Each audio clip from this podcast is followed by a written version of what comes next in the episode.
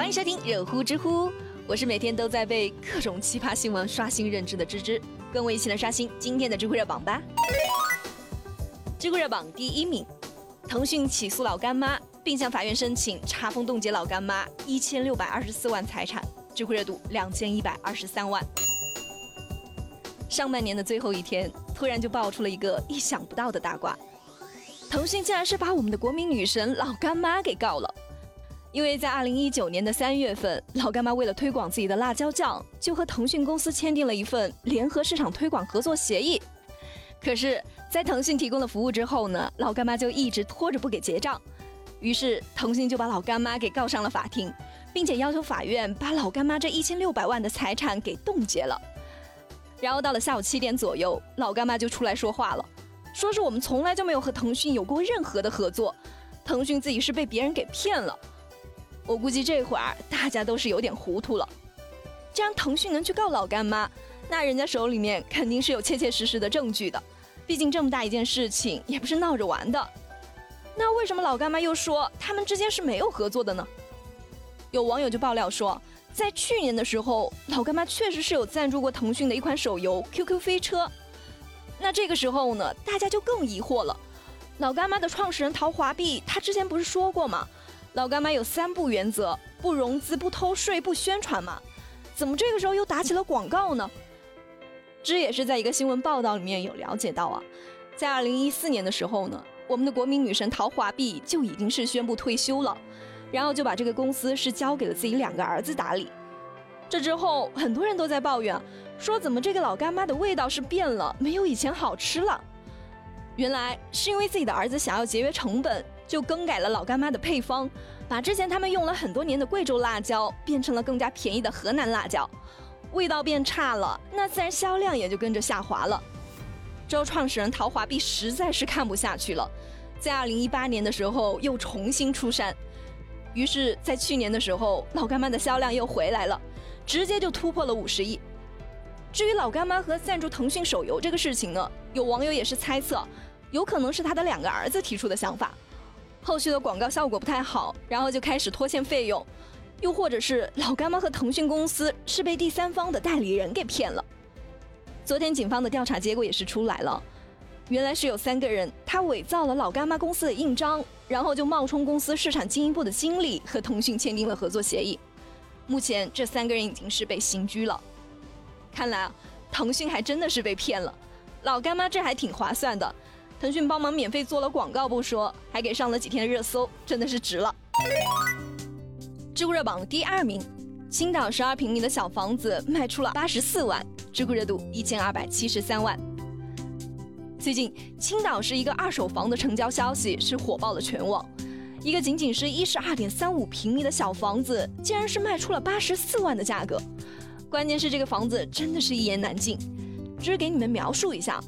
它的外观是用泥土造成的，很多地方的红砖都已经是裸露了出来，窗户和木门又脏又旧，让人都不敢去推它，而且旁边还紧挨着厕所，只要是靠近它，就能够闻到一股刺鼻的气味。很多网友在看了之后呢，也是吐槽说这房子感觉一阵风都可以把屋顶给掀翻了。买这房子的人是想要体验一下当年杜甫诗中的感觉，把它当做古董来收藏吧。估计这样的茅屋啊，现在是山区都很少见到了。可是人家中介就说了，你还真别小瞧了这样的房子。这房子虽然说很破，但是人家有证啊。而且最关键的一点是，它是学区房。这个房子八十四万还算是便宜的，同等条件下的房子要比这个要高出五万左右，而且还是供不应求。再说了，这房子它也不是用来住的，只不过是买来给孩子读书的。如果赶上拆迁的话，又是一笔巨款，也不亏呀。看了这个新闻之后呢，之我也是特地去查了一下青岛的房价啊。目前青岛的新房均价大概是一万五千六左右，二手房大概是两万一左右。相比这近七万一平的学区房，的确是差距有些大。那么问题来了，你们觉得家长他真的是有必要给孩子去花天价买一个学区房吗？这个问题之前之也有和大家简单的探讨过。其实这个还是要看情况的。如果你家真的是不差钱或者很拮据，那就没有什么好讨论的。如果是家里经济条件一般或者是偏上，那还是可以去仔细掂量一下的。当然，有一点是不可否认的，那就是好的学校它的师资力量，包括它的学习氛围肯定是要强一些的。能够在这样的学校读书，小孩以后考上好大学的概率会更高一些。但也并不是说就意味着读普通学校的学生以后就真的是没有出路了。如果说你生活的城市房价是一万，你为了孩子的教育花个两万或者是再多一点去买这个房子，我觉得还是能够接受的。毕竟只要是辛苦一点，生活还是能够继续的，这也是为了孩子着想。但是如果说房价它是一万，家里面条件也是一般，你为了孩子不输在起跑线上，还要花个七八万去买一个学区房，最后弄得家里面是鸡犬不宁，那就很不值了。毕竟教育它也算得上是一个精神上的投资了。你现在最基本的生存都没有办法满足了，那你用什么去谈精神呢？你们要是天天吵架，就难道不会影响孩子的情绪吗？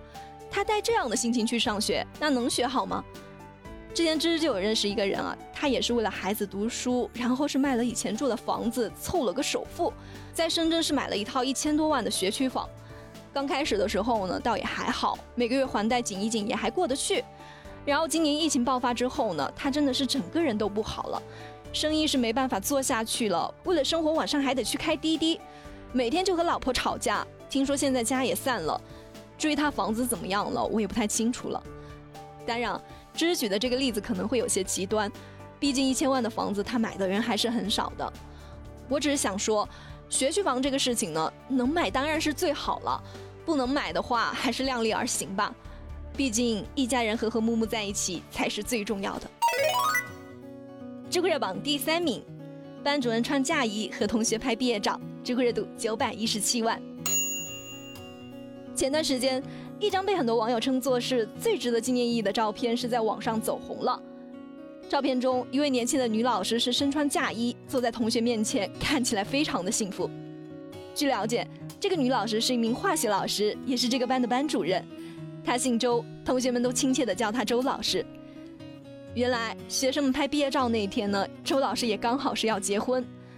这个班周老师是带了三年了，周老师对学生非常好，大家也都很喜欢他。他们之间的感情呢，自然是不要说了。拍毕业照那么重要的场合，怎么能够缺席呢？不过话又说回来了，结婚也是一件非常重要的事情了，能和自己的爱人走到这一步也是不容易的。婚礼上没有新娘也是不可能的，那还真的是有点为难。后来周老师也是马上就想到了一个好主意啊，那干脆就披着婚纱去参加学生们的毕业照，这样子看着喜庆也挺有纪念意义的。于是，在举办婚礼之前呢，周老师就赶到了学校参加了学生们的毕业照。看着老师披着婚纱就来了，很多同学都感动的哭了，觉得今天的老师真的是特别的漂亮。嗯，这想想这个画面啊，也一定是特别的温暖，特别的美好。这是最有纪念意义的毕业照，也是最美的毕业照。希望同学们都能够像他老师所说的那样，不负时光，不负自己。